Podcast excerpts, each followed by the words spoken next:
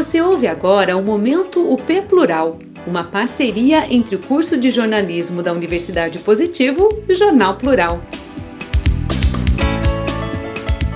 Ensino domiciliar. Veja as regras propostas no Congresso Nacional. Bancada conservadora quer regulamentar modalidade. Textos semelhantes tramitem no Paraná e em Curitiba. Por Maureen Luke. Abre aspas. A professora da minha filha é lésbica e o professor do meu filho é gay. Nenhum dos dois acredita em Jesus como Salvador. Eu não quero meus filhos andando com essa gente. Então, vou ensinar em casa. Fecha aspas. Diz um pai na internet ao comentar sobre o ensino domiciliar, modalidade não autorizada no Brasil, mas defendida também pelo presidente Jair Bolsonaro.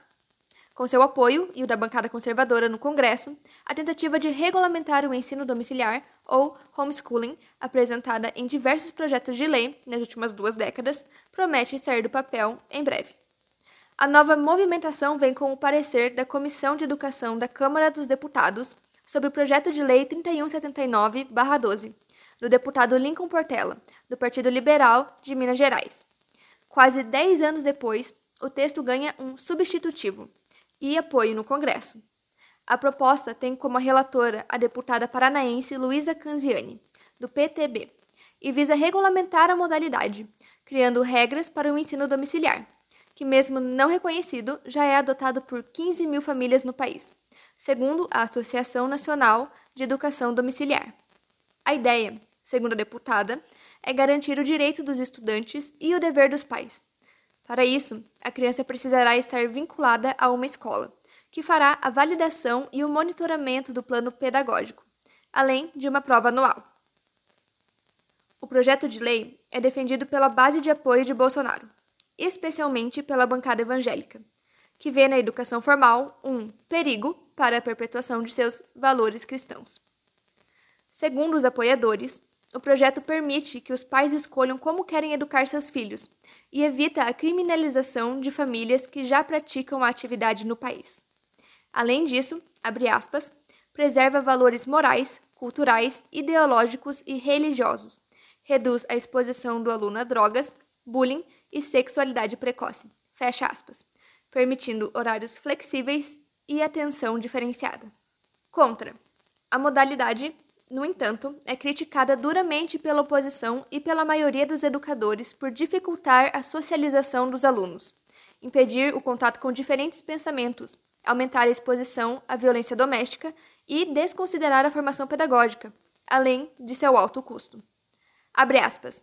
Isso é um retrocesso enorme em termos civilizatórios, porque estamos deixando de discutir a necessidade da escola boa para todo mundo para discutir o privilégio de manter os filhos em casa a salvo de tudo e de todos.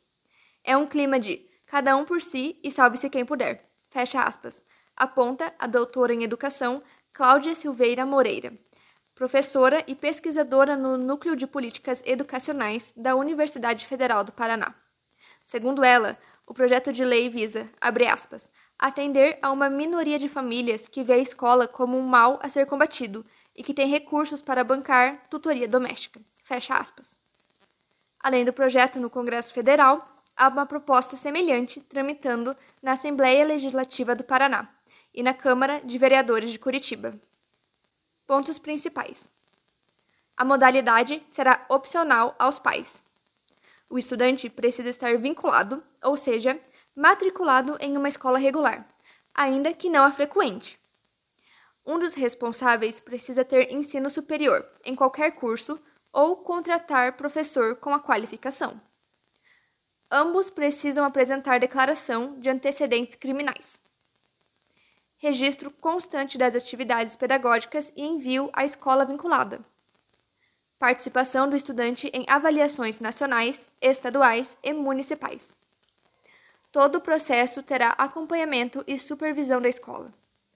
Os conteúdos curriculares seguirão os propostos pela Base Nacional Comum Curricular.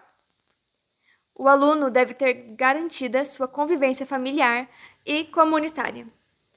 Encontros semestrais entre as famílias que praticam a modalidade para troca de experiências e criação de vínculos. Locução por Sabrina Cardoso, aluna do quinto período de jornalismo da Universidade Positivo. Você acabou de ouvir o Momento P Plural, uma parceria entre o curso de jornalismo da Universidade Positivo e o Jornal Plural.